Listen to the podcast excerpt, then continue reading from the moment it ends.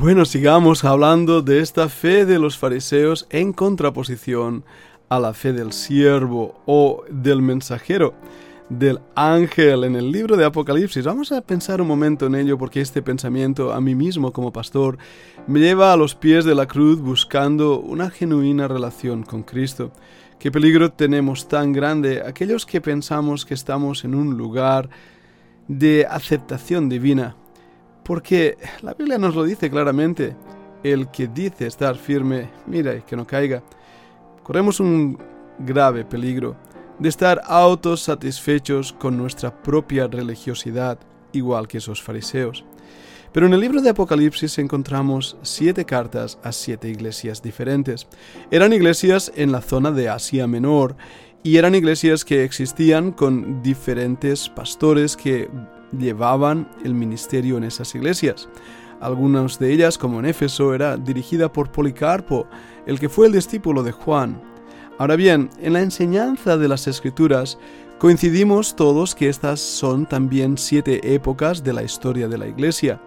También estamos bien seguros que representan siete estados de la vida del creyente.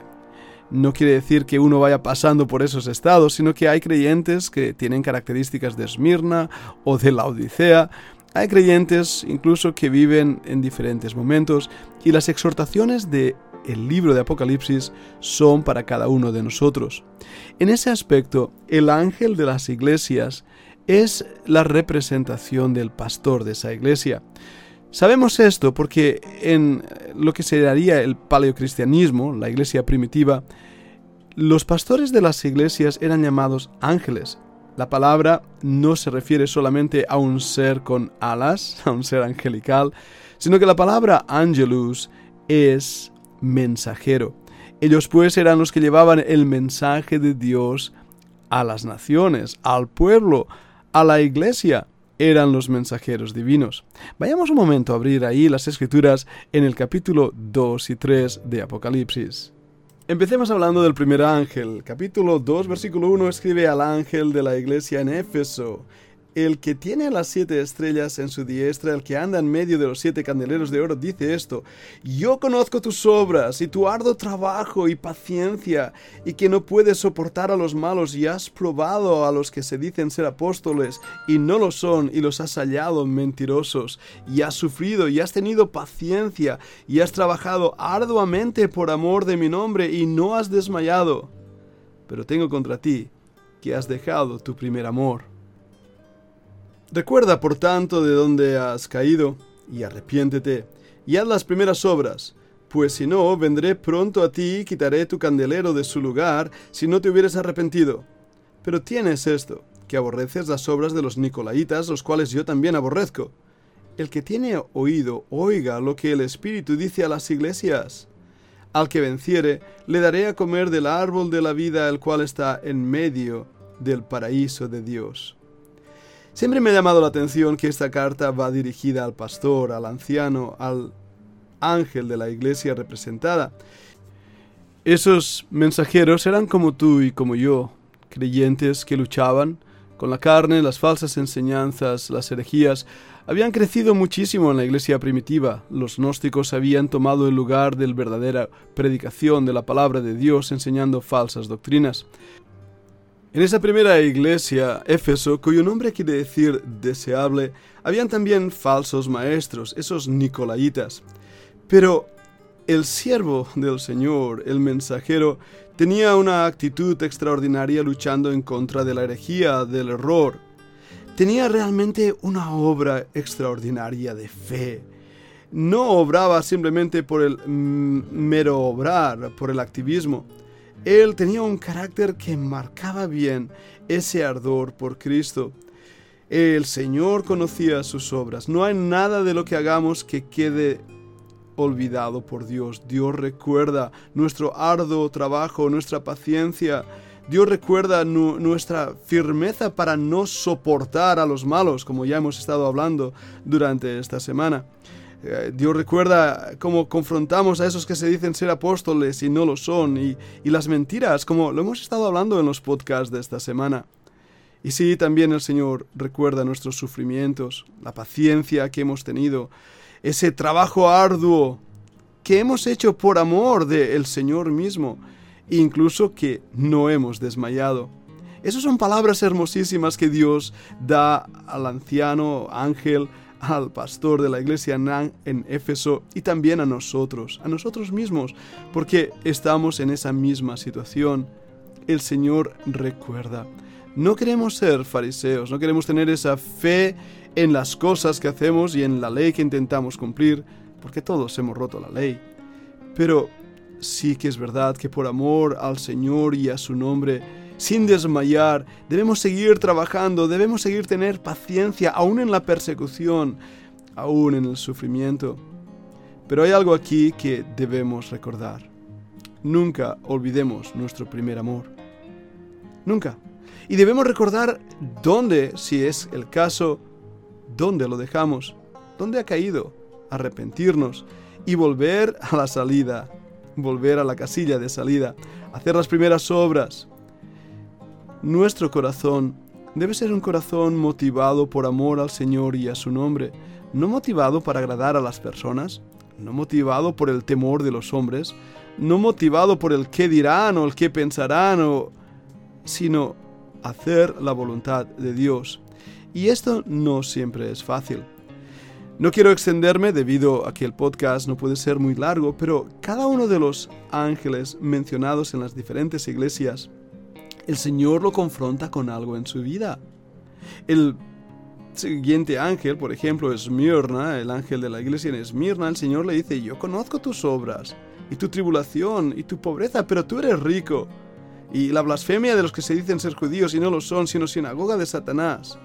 Y fíjate las palabras de ánimo, no temas en nada lo que vas a padecer, aquí el diablo echará a algunos de vosotros en la cárcel, para que seáis probados, y tendréis tribulación por diez días. Sé fiel hasta la muerte, y yo te daré la corona de la vida. El que tiene oído oiga lo que el Espíritu dice a las iglesias. El que venciere no sufrirá daño de la segunda muerte. La iglesia de Esmirna no recibe ningún reproche del Señor, todos son palabras de ánimo, incluso le dice no temas, sé fiel hasta la muerte. El sufrimiento era clave en la iglesia de Esmirna, pero Dios estaba con ellos y de nuevo aparece el que venciere, el vencedor. Lo mismo pasa con la iglesia de Pérgamo. El Señor conocía sus obras, el versículo 13 nos lo dice. El Señor conocía también que había algunas pocas personas que eran fieles al Señor, pero también tenía unas cuantas cosas contra Él. Y los nicolaitas aparecían de nuevo. El Señor les daba un arrepentimiento. Y sí, el Señor exhorta en el versículo 17, el que tiene oído oiga lo que el Espíritu dice a las iglesias. Otra vez, al que venciere, daré a comer del maná escondido y le daré una piedrecita blanca y en la piedrecita escrito un nombre nuevo, el cual ninguno conoce, sino aquel que lo recibe. El sacrificio de Tiatira se ve también claramente cuando el Señor dice, yo conozco tus obras y tu amor y fe y servicio y tu paciencia, que tus obras postreras son más que las primeras. El Señor no ha olvidado lo que hacemos para Él. Una vez más, aparecen ahí diferentes características que el Señor tiene que confrontar. Ahora bien, fíjate lo que dice el versículo 24. Pero a vosotros y a los demás que están en Tiatira, a cuantos no tienen esa doctrina y no han conocido lo que ellos llaman las profundidades de Satanás, yo digo, no os impondré otra carga, pero lo que tenéis, retenedlo hasta que yo venga. El Señor promete venir y promete también y les exhorta a que retengan lo que tienen. Una vez más, versículo 26. Al que venciere y guardare mis obras hasta el fin, yo le daré autoridad sobre las naciones y las regirá con vara de hierro y serán grabadas, quebradas, perdonadme, como vaso de alfarero y como yo también lo he recibido de mi Padre y le daré la estrella de la mañana. El que tiene oído oiga lo que el Espíritu dice a las iglesias. Iglesia de Sardis. El mismo Señor les exhorta duramente, pero habla de unas cuantas personas, un remanente en Sardis que no ha manchado sus vestiduras y andarán conmigo en vestiduras blancas porque son dignas. Versículo 4 del capítulo 3. El versículo 5 dice, el que venciere será vestido de vestiduras blancas y no borraré su nombre del libro de la vida y confesaré su nombre delante de mi Padre y delante de sus ángeles. El que tiene oído, oiga lo que el Espíritu dice a las iglesias. Filadelfia, al versículo 7, la palabra quiere decir amor fraternal. Una vez más se presenta al Señor con una llave, una llave que Él abre puertas y cierra puertas. Y dice, yo conozco tus obras. Nuevamente el Señor conoce lo que hace esa iglesia para el Señor. ¿Estás seguro? Y le dice, he aquí, he puesto delante de ti una puerta abierta, la cual nadie puede cerrar, porque aunque tienes poca fuerza, has guardado mi palabra y no has negado mi nombre. Dios conoce lo que hacemos para Él. Dios conoce que guardamos su palabra. Versículo 10. Por cuanto has guardado la palabra de mi paciencia, yo también te guardaré de la hora de la prueba que ha de venir sobre el mundo entero para probar a los que moran sobre la tierra. Una clara evidencia del rapto, como estamos viendo en nuestras conferencias, he aquí yo vengo pronto, que te invito a escuchar si todavía no lo has hecho. Al versículo 12, al que venciere, yo le haré columna en el templo de mi Dios y nunca más saldrá de allí, y escribiré sobre él el nombre de mi Dios y el nombre de la ciudad de mi Dios, la nueva Jerusalén, la cual desciende del cielo de mi Dios y mi nombre nuevo. El que tiene oído, oiga lo que el Espíritu dice a las iglesias. La última iglesia es la Odisea Creemos que representa el tiempo en que estamos viviendo, tiempo de apostasía. El Señor también conoce sus obras, versículo 15. Yo conozco tus obras, que ni eres frío ni caliente, ojalá fueres frío o caliente. Qué exhortación el Señor nos da. Por cuanto eres tibio y no frío ni caliente, te vomitaré de mi boca. Al leer las características de esta iglesia, realmente se nos rompe el corazón porque vemos claramente reflejada la condición de la iglesia de nuestros días. Ahora bien, aquí también hay vencedores. Dice el versículo 21, al que venciere le daré que se siente conmigo en mi trono, así como yo he vencido y me he sentado con mi Padre en su trono. El que tiene oído, oiga lo que el Espíritu dice a las iglesias. Si tenemos realmente oído, debemos escuchar todas estas palabras. Sí, Dios conoce nuestras obras, Dios conoce nuestra situación, pero hay promesas para aquel que vence. Las hemos mencionado en el 2.9, 2.11, 2.17, 2.26, 3.5, 3.12 y 3.21.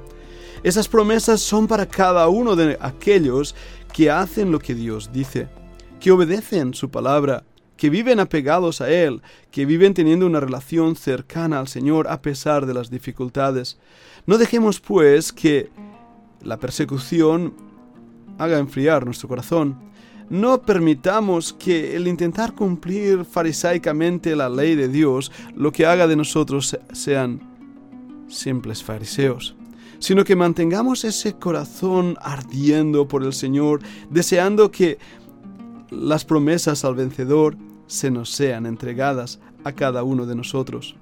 No conozco tu situación, pero sea cual sea, quiero exhortarte a que vivamos una vida para la gloria de Dios, disfrutando de Dios a cada paso del camino, sabiendo que Él ha prometido estar con nosotros hasta el fin del mundo.